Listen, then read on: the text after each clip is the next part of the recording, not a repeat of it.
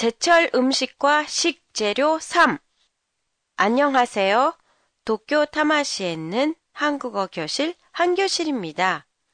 이번 회부터 여름철 식재료에 대해 얘기해 보려고 했는데요.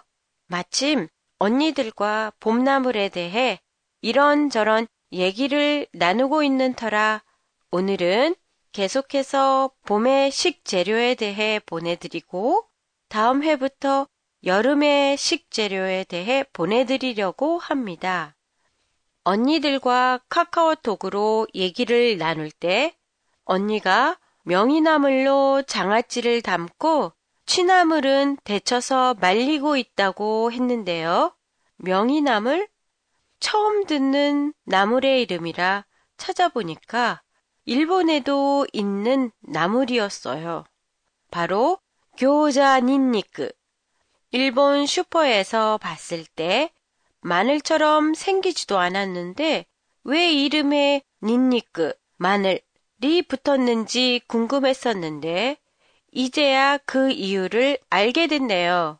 나물에서 나는 냄새가 마늘 냄새이기 때문이래요.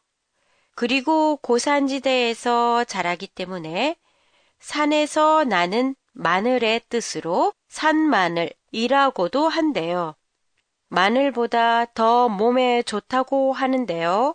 이름의 유래를 보더라도 명을 이 어주는 나물이라는 뜻에서 명이나물이 됐다고 해요. 그 효능을 보면 미네랄, 비타민, 특히 피로 회복에 필요한 비타민 B군의 흡수를 도와준다고 해요.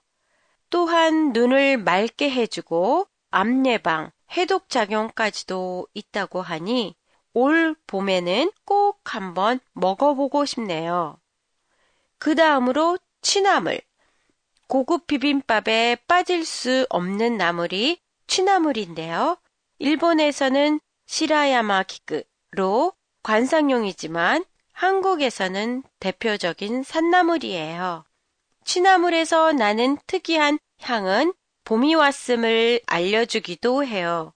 저도 취나물을 좋아하기 때문에 마트에서 말린 취나물을 사봤지만 역시 제철에 나는 생취나물이 가장 맛있었습니다.